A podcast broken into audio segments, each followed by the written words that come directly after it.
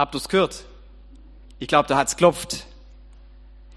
Jedes Mal, wenn es bei mir in der Schule so ist, das passiert manchmal, dass es in der Schule plötzlich klopft und dann sagt irgendjemand, da hat's doch klopft. Was macht man dann? Was macht man dann? Gucke, wer draußen ist. Genau, Türe aufmachen. Auch wenn man genau weiß, dass es ein Schüler war, der ihn eigentlich nur ein bisschen auf der Leim führen wollte. Ich weiß nicht, das gab es bei, bei, euch bestimmt damals auch schon.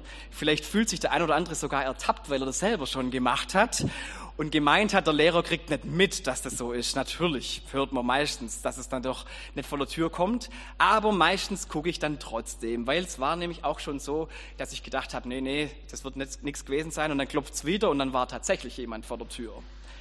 Bis man dann halt irgendwann aufgemacht hat, hat es dann gedauert. Das kommt manchmal vor, dass das so ist. Wenn man, wenn es an der Tür klopft, dann geht man natürlich hin und macht auf. So hätte die Rode eigentlich auch machen können in unserer Geschichte, die wir gerade gehört haben. Die hat gehört, dass es vor der Tür klopft. Die ist hingegangen, hat sogar erkannt, wer da draußen steht, dass das der Petrus ist.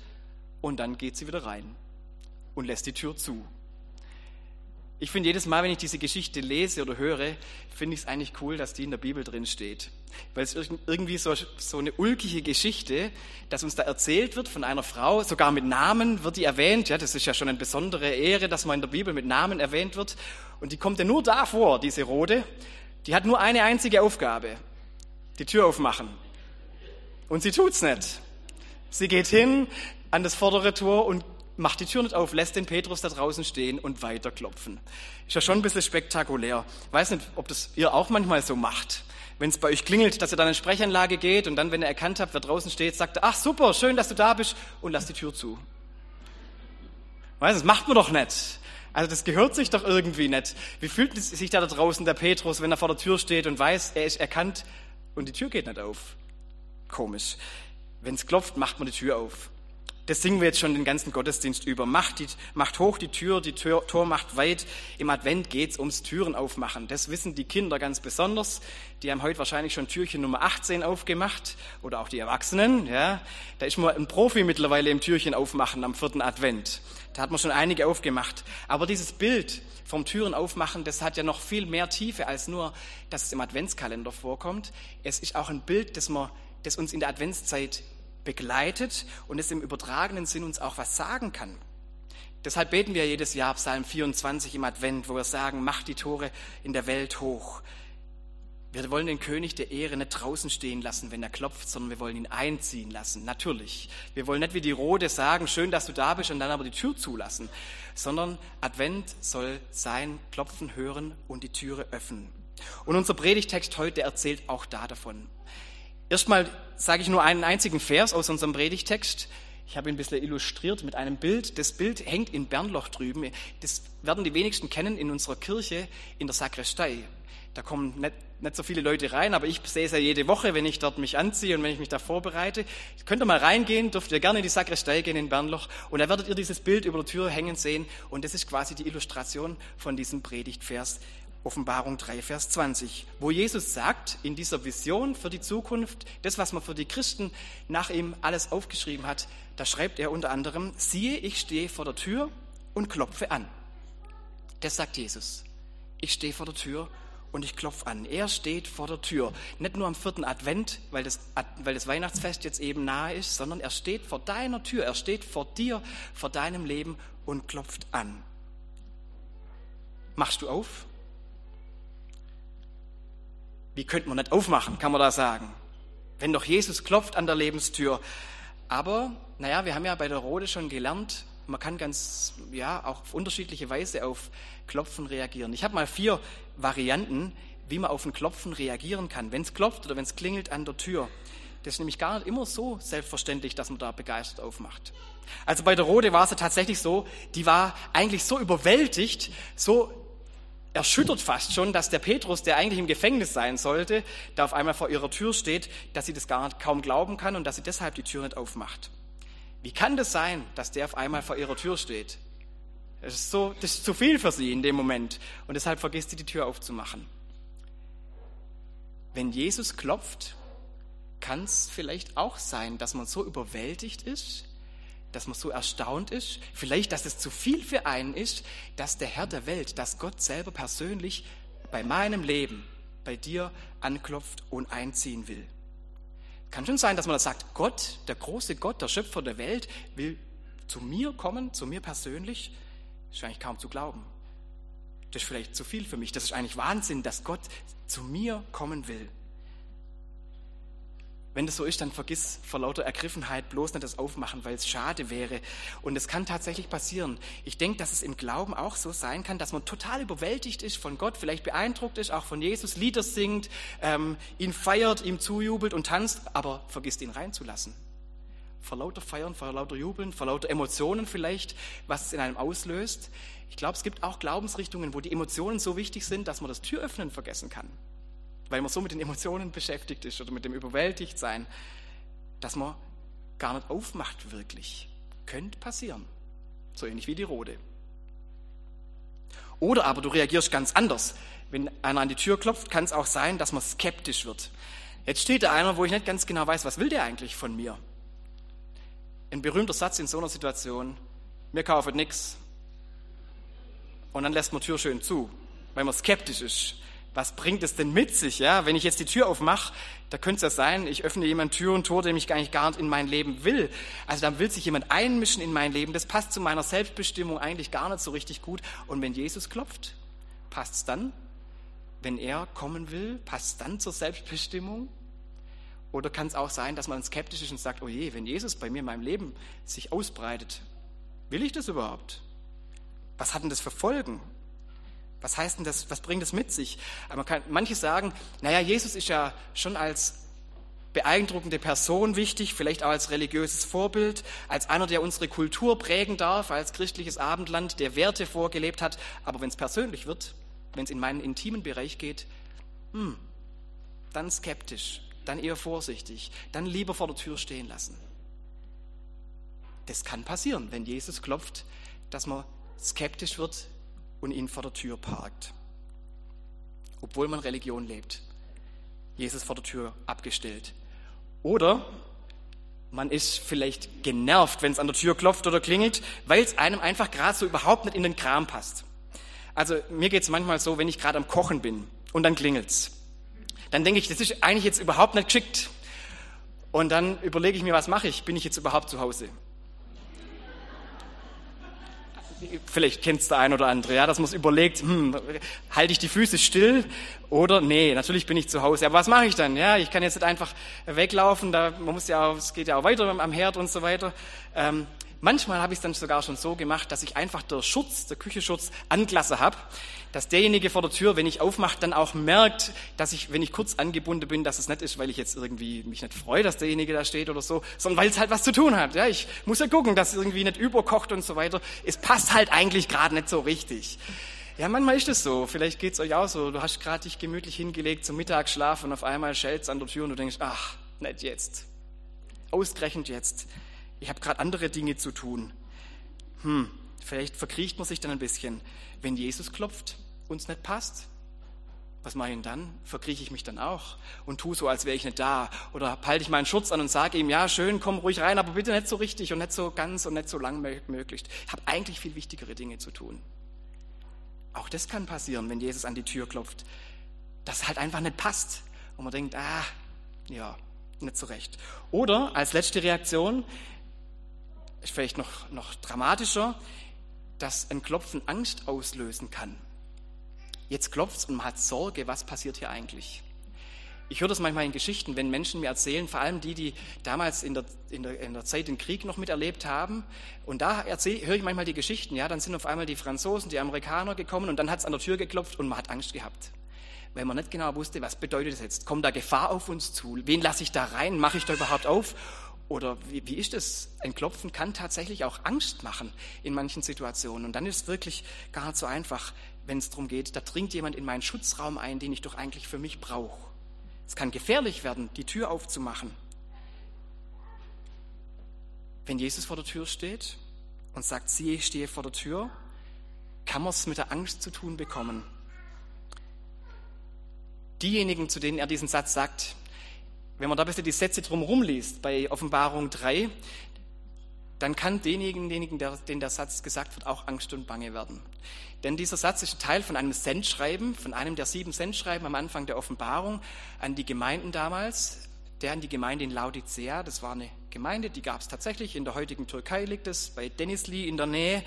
Und denen hat Jesus diesen Brief diktiert an den Johannes.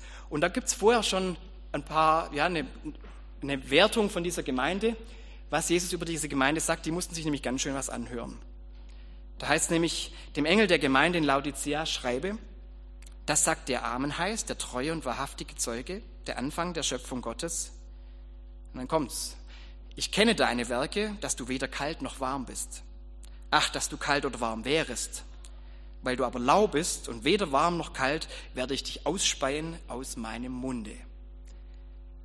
Das sagt Jesus dieser Gemeinde. Was für ein hartes Urteil, die sich da anhören müssen. Du bist lau. Und lau ist in dem Fall nicht gut.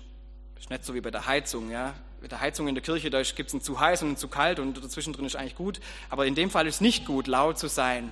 In dem Fall muss man sich vielleicht eher vorstellen wie bei einem Kaffee. Heißer Kaffee ist gut oder so ein Eiskaffee ist auch was Gutes, so richtig kalt, aber lauer Kaffee, uah, da wirkt es einen manchmal den muss man vielleicht auch ausspeien, so wie es Jesus da sagt, aus dem Munde. Eigentlich sagt Jesus an dieser Stelle, ihr seid zum Kotzen.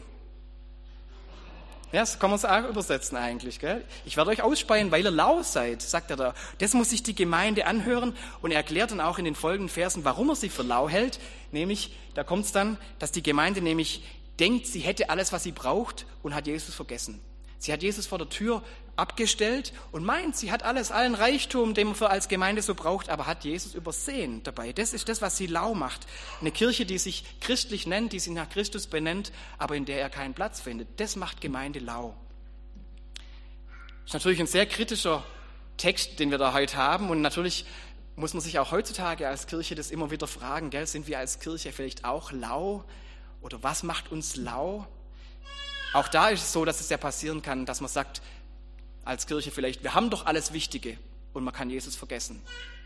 Also zum Beispiel, wenn es vor allem nur noch darum geht, dass man politisch korrekte Statements zu Waffenlieferungen liefert oder wie man sich zu einer Armbinde bei Fußballern verhalten will oder wie man mit, festgeklebten Aktivisten umgeht oder auch wie man sich selber plant, wie man Strukturen verändert und Zukunftsprogramme aufsetzt und alles das, was wichtig ist. Und wenn man bei all dem Christus vergisst, dann wird man lau wenn Jesus aus dem Blick gerät, der eigentlich das Zentrum sein sollte, dann wird es lau. Aber ich will gar nicht so arg auf die Kirchen, Kirche als Institution heute äh, wettern, weil das ist so einfach, dass man es immer bei anderen sieht. Eigentlich ist so ein Vers auch deshalb anstrengend, weil man es bei sich selber ja auch sehen kann. Wir als Gemeinde hier müssen uns auch fragen, gibt es vielleicht Bereiche, wo wir Jesus übersehen vor lauter anderen Dingen, die wir für wichtig halten, die wir für unseren Reichtum erachten? Oder bei sich ganz persönlich kann man sich auch fragen, denke ich vielleicht, dass ich alles habe und übersehe dabei, wo Jesus fehlt?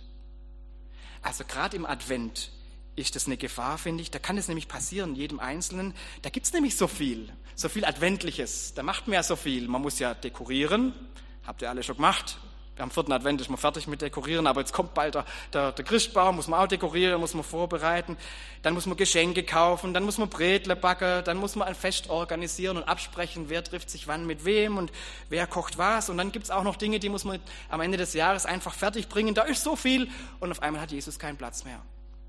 Und dann wird der Advent lau, weil man das Zentrum, das Wesentliche aus dem Blick verliert vor lauter anderen schönen und wichtigen Dingen dann wird es lau oder lame oder zum Kotzen. Man kann die Adventszeit auffüllen mit Weihnachtsmarkt, mit Glühwein, mit Weihnachtsfeiern und so. Das ist alles schön. Wenn Christus fehlt, ist trotzdem lau. Und das ist genau das, was es auch lau macht. Aber genau zu dieser, in diese Lauheit hinein, genau zu dieser Gemeinde, der Jesus gerade dieses harte Urteil ähm, verkündet hat, ihr seid lau, Genau zu dieser Gemeinde sagt er dann auch, siehe, ich stehe vor der Tür und klopfe an. Er geht eben nicht weg, sondern Christus klopft an, trotz der Lauheit dieser Gemeinde. Er bleibt auch bei Laodicea vor der Tür stehen und klopft an und sagt, ich will bei euch Platz finden. Gerade bei euch, wo ihr mich ausgelagert habt, will ich einziehen. Jesus geht nicht beleidigt weg und auch nicht hektisch weg. Jesus ist nicht wie ein Paketlieferant. Da ist es manchmal so, wenn der klingelt, das geht euch bestimmt genauso, und dann geht man in die Sprechanlage und dann hört man vielleicht noch jemand wegstapfen oder Auto wegfahren oder so. Oder wenn man an die Tür geht und es nicht innerhalb von zweieinhalb Sekunden geschafft hat, dann sieht man vielleicht gerade noch die roten Rücklichter von dem Postauto, das wegfährt. So ist Jesus nicht. Der verzieht sich nicht, wenn er geklopft hat. Der geht nicht einfach weg, sondern er klopft weiter. So wie der Petrus vorher in der Geschichte. Der klopft weiter.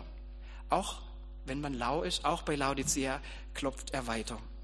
Er möchte, dass wir öffnen. Und die Frage ist, wie wir öffnen, wie man eigentlich diesen, diese Tür öffnet. Und auch dazu schreibt Jesus dieser Gemeinde in Laodicea, was sie tun sollen. Er sagt nämlich, so sei nun eifrig und tu Buße. Auch das ist Teil von diesem Sendschreiben nach Laodicea. Er sagt, tu Buße, das heißt, umkehr um, wende dich mir zu, Hinwendung zu Christus. Das ist das Öffnen der Tür. Wenn ich ihn drin haben möchte in meinem Leben, dann muss ich mich zu Jesus zuwenden und genauso öffne ich ihm die Tür. Jesus sagt, so sei nun eifrig und tue Buße. Siehe, ich stehe vor der Tür und klopfe an. Und dann sagt er an die Gemeinde in Laodicea noch mehr, nämlich, wenn jemand meine Stimme hören wird und die Tür auftun, zu dem werde ich hineingehen und das Abendmahl mit ihm halten und er mit mir. Das ist interessant. Gerade hat er noch gesagt, ihr seid zum Kotzen und jetzt kommt er zum Abendessen gemeinsam Mahl halten mit dem, den man einlädt. Das ist das, was er mitbringt. Das ist das, was er verspricht. Und er sagt dann noch ein bisschen mehr, wer überwindet, dem will ich geben, mit mir auf meinem Thron zu sitzen. Das ist wie ein Gastgeschenk, das Jesus mitbringt, dass man mit ihm auf dem Thron sitzen darf. Wie auch ich überwunden habe, sagt er weiter, und mich gesetzt habe mit meinem Vater auf seinen Thron. Jesus kommt, um das Abendmahl zu feiern. Er kommt, um mit den Gemeinden, auch mit der Gemeinde in Laodicea, das Versöhnungsmahl zu feiern. Das, das sie daran erinnert und das sie erleben lässt, Gott hat sich mit ihnen versöhnt. Das sollen sie spüren. Dazu kommt er. Deshalb will er Platz in, im Leben ihrer Gemeinde. Deshalb will er Platz in unserem Leben, dass wir die Versöhnung erleben dürfen, die er mitbringt, die er für uns gewirkt hat. Das ist sein Mitbringsel an uns, sein Versprechen, versöhnt zu werden, beim Vater zu sein. Sogar auf seinem Schoß sitzen dürfen wir. So nah führt, führt er uns zu Gott, zum Vater, bis in seinen Schoß. Wer überwindet, schreibt er da. Das ist das Einzige, was wir mitbringen müssen. Es ist eine Überwindung, diese Versöhnung. Wie auch ich überwunden habe, heißt es ja, es hat ihn Überwindung gekostet. Er hat es überwunden in seinem Sterben am Kreuz. Er hat es überwunden, dass da eigentlich eine Schuld wäre, dass da eigentlich eine Sünde Konsequenzen haben müsste. Das hat er überwunden und dieses schenkt er uns auch. Das ist das, was er mitbringt, wenn er bei uns einzieht. Diese Versöhnung, wenn man überwindet. Und liebe Gemeinde, vielleicht ist tatsächlich manchmal eine Überwindung, auch für uns, Jesus reinzulassen ins Leben. Weil, wenn wir dem Versöhner die Tür öffnen, dann bleibt es nicht so, wie es war dann werden sich Dinge ändern. Und dann kann man auch nicht persönlich sagen, so wie die Gemeinde in Laodicea das gemacht hat, ich habe doch eigentlich genug. Das, was ich hinkriege, das, was ich schaffe, das, was ich schon gemacht habe, das muss doch reichen. Das ist doch das Eigentliche. Wenn man dem Versöhner die Tür öffnet, dann gesteht man sich damit auch ein, ja, ich brauche tatsächlich Jesus. Ich brauche ihn als Versöhner. Das ist das, was diese Überwindung ist bei diesem Türöffnen, dass sich eingestehen, jawohl, Jesus, ich brauche dich. Und dann wird man aber beschenkt mit Versöhnung und mit der Nähe bei Gott.